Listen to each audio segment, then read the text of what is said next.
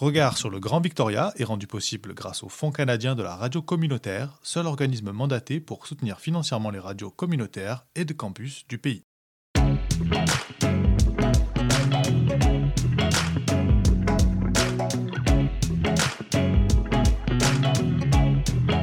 Regard sur le Grand Victoria.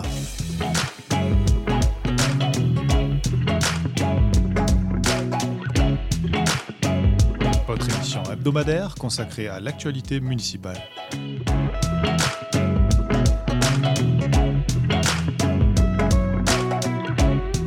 À retrouver tous les mercredis à midi et en rediffusion le samedi à 10h sur les ondes de Radio Victoria 107.9 FM.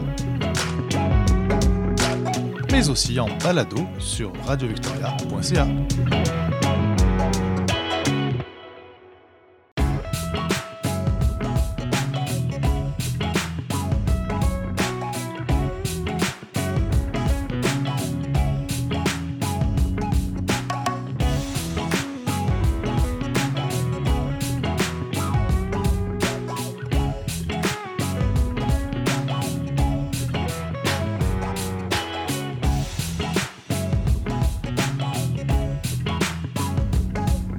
Radio Victoria 107.9 FM. Bonjour à tous, nous sommes le mercredi 31 mars, il est midi et c'est François Macon au micro de Regard sur le Grand Victoria. Et aujourd'hui, c'est malheureusement la fin d'un cycle pour moi puisque c'est la dernière émission de Regard sur le Grand Victoria. Merci en tout cas de m'avoir suivi et puis d'avoir été fidèle à votre rendez-vous qui décryptait l'actualité municipale mais aussi un peu provinciale parfois Merci à l'ensemble des invités qui se sont prêtés au jeu durant cette année. Et puis, euh, nous espérons avec enthousiasme vous retrouver peut-être d'ici l'été avec une nouvelle version de Regard sur le Grand Victoria. En tout cas, c'est le souhait et la volonté de toutes les équipes de Radio Victoria. Nous y travaillons en ce moment avec acharnement et pour cette dernière émission du premier cycle de la première saison de Regard sur le Grand Victoria, nous allons finir exactement comme nous avions commencé le 18 mars dernier, lors de la première émission de Regard sur le Grand Victoria, avec malheureusement une actualité toujours aussi présente, celle de la crise sanitaire de la Covid-19.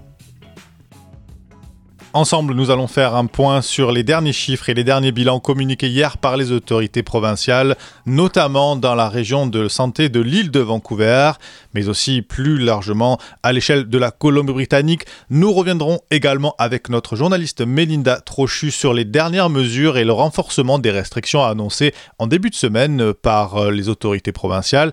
Et enfin, la hausse spectaculaire de nouveaux cas enregistrés dans la province établit désormais officiellement l'arrivée d'une troisième vague avec de nombreux variants et différentes formes de coronavirus. Nous y reviendrons bien sûr avant de conclure sur l'état et les avancées du programme de vaccination provincial.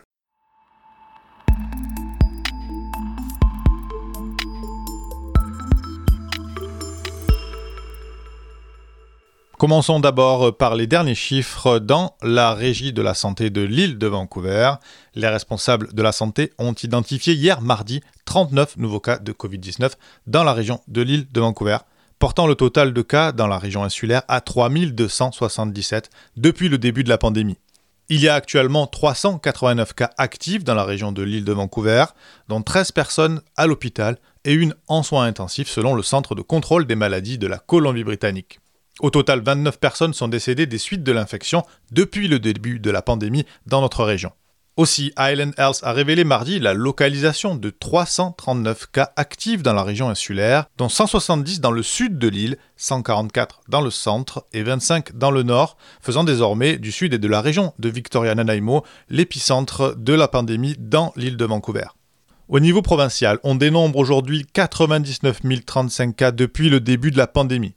Si aucun décès lié à la maladie n'a été signalé en Colombie-Britannique ces dernières 24 heures, le nombre de décès des suites de la Covid-19 dans la province s'établit à 1455. Parmi les 840 personnes infectées en Colombie-Britannique ces dernières 24 heures, 320 souffraient de nouvelles formes de coronavirus. À ce jour, 2553 cas de variants ont été enregistrés dans la province et 313 cas de variants sont toujours actifs en Colombie-Britannique. La plupart des cas de variante impliquent la variante B117, identifiée pour la première fois au Royaume-Uni, tandis que 49 autres cas souffrent de la variante B1 351, identifiée elle pour la première fois en Afrique du Sud, et 370 personnes souffrent aujourd'hui de la variante P1, identifiée elle pour la première fois au Brésil. Ces chiffres traduisent malheureusement le début d'une croissance exponentielle des cas de Covid-19, ont averti mardi les responsables provinciaux de la santé, la docteure Bonnie Henry, et le ministre de la Santé, Adrian Dix. Et pour empêcher cette tendance à la hausse de se poursuivre, les autorités provinciales ont renforcé lundi les restrictions et pris de nouvelles mesures pour protéger les Britanno-Colombiens. On en parle tout de suite avec notre journaliste Mélinda Trochu.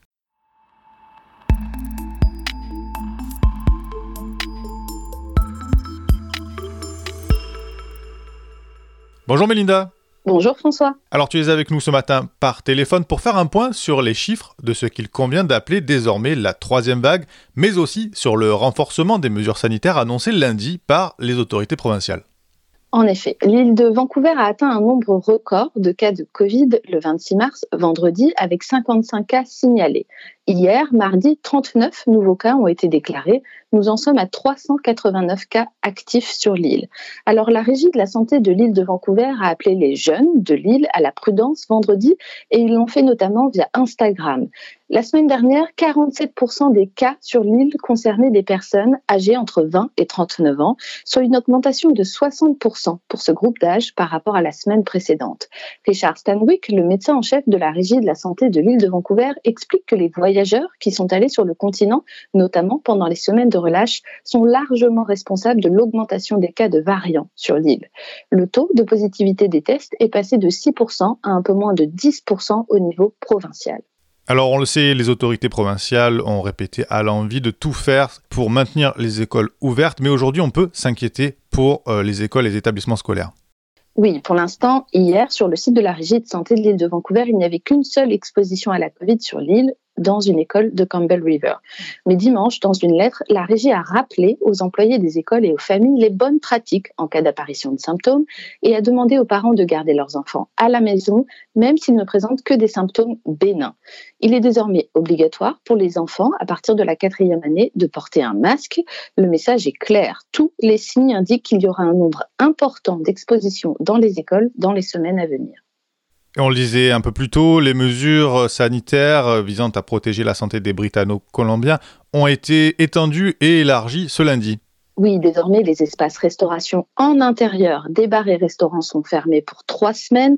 Les terrasses restent ouvertes. Les cours individuels en salle de sport sont autorisés, mais les classes d'activité physique en groupe, notamment dans les centres sportifs et les studios de danse, sont désormais interdits. Les groupes religieux qui venaient d'obtenir le droit de faire des célébrations à l'intérieur sont désormais contraints de tout organiser à l'extérieur. La station de ski de Whistler est fermée jusqu'au 19 avril. Les déplacements non essentiels sont toujours proscrits et le télétravail est encouragé. Les rassemblements à l'intérieur, en dehors de votre bulle sont toujours interdits. Vous pouvez retrouver le même groupe d'amis à l'extérieur avec un maximum de 10 personnes, mais attention, vous n'êtes pas censé retrouver ce groupe d'amis sur une terrasse de restaurant. Évidemment, même dehors, on garde une distance et on porte un masque si on est à risque. Merci beaucoup Melinda pour toutes ces informations. Merci François. Restez bien avec nous tout de suite. On revient sur les chiffres et l'avancement de la campagne de vaccination en Colombie-Britannique.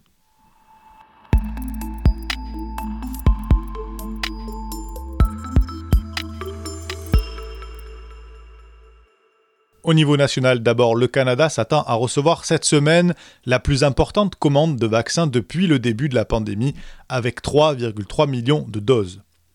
Au niveau provincial, le ministre de la Santé, Adrian Dix, a déclaré vouloir aller de l'avant avec le plan d'immunisation. Les responsables de la santé ont à ce jour administré plus de 724 000 doses de vaccins contre la Covid-19 en Colombie-Britannique, dont 87 000 secondes doses. Les prises de rendez-vous pour les vaccins en fonction de l'âge sont ouvertes pour les personnes de 73 ans et pour les personnes autochtones de plus de 18 ans.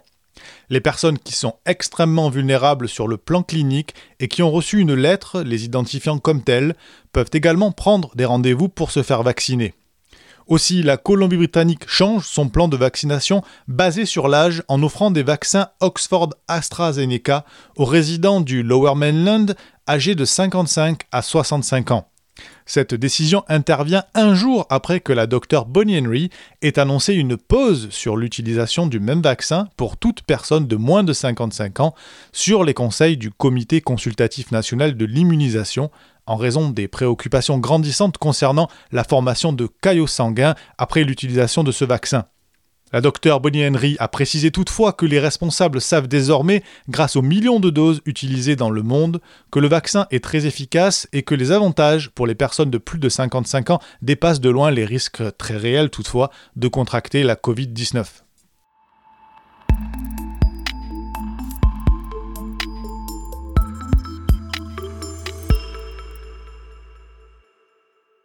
Et dans l'actualité de nos municipalités, les gouvernements fédéral et provincial ont annoncé un financement de 9,4 millions de dollars pour 15 nouveaux autobus fonctionnant au gaz naturel à Victoria pour remplacer les autobus diesel qui arrivent en fin de vie.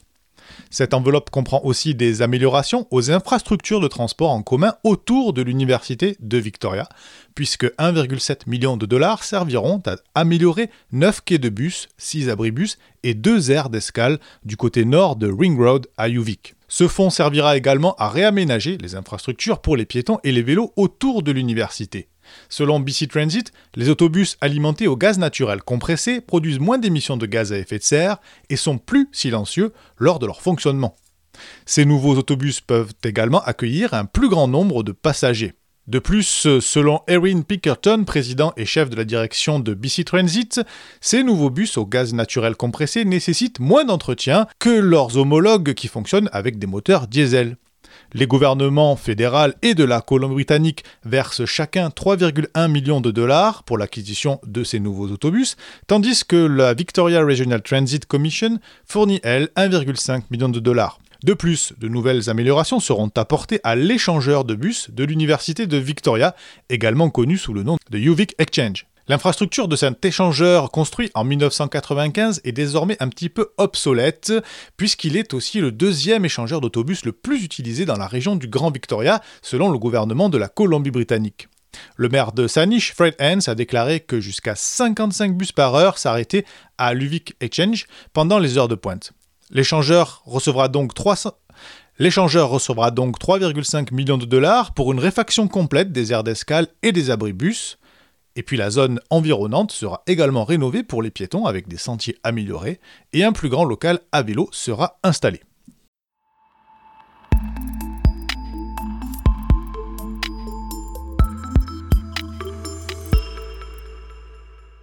Et puis une annonce qui fait écho à notre émission de la semaine dernière consacrée au logement et notamment aux 74 recommandations de la municipalité de Saniche pour désormais développer le logement abordable. En effet, le gouvernement fédéral accorde à un promoteur local un prêt de 100 millions de dollars pour la construction d'un nouvel immeuble locatif abordable au centre-ville de Victoria. Le prêt servira au développement de la tour d'appartement Hudson Place 2 sur la rue Blanchard.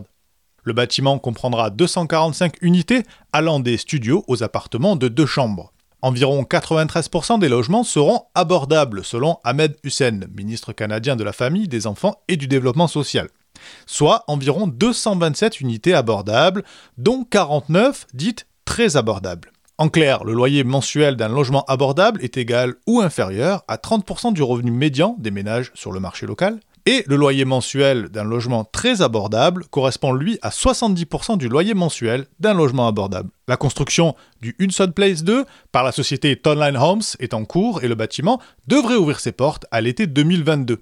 Chaque Canadien mérite un chez-soi sûr et abordable, a déclaré M. Hussein dans un communiqué mardi. L'annonce d'investissement de 100 millions de dollars aujourd'hui aidera à créer des logements locatifs plus abordables pour les Canadiens de Victoria. Le ministre explique aussi que le gouvernement fédéral est conscient de la crise du logement en Colombie-Britannique et ajoute que les Britanno-Colombiens de la classe moyenne sont de plus en plus éloignés des grands centres urbains en raison d'un manque de logements locatifs. Le gouvernement fédéral affirme que le prêt de 100 millions de dollars fait partie du plan d'Ottawa visant à dépenser 26 milliards de dollars pour créer des logements locatifs abordables partout au pays.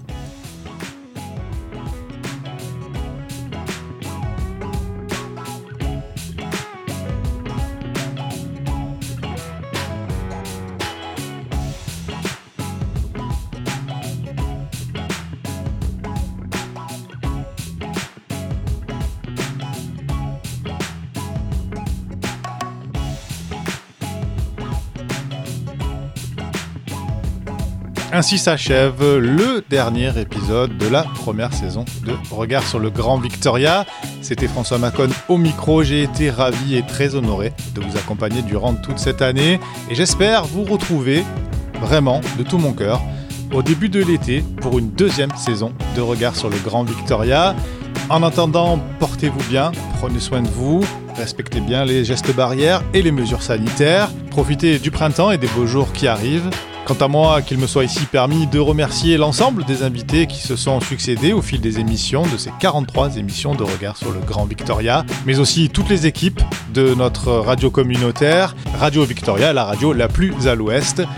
Ce fut un plaisir pour moi d'être au micro tous les mercredis et j'espère vraiment de tout cœur vous retrouver très très vite. À très bientôt.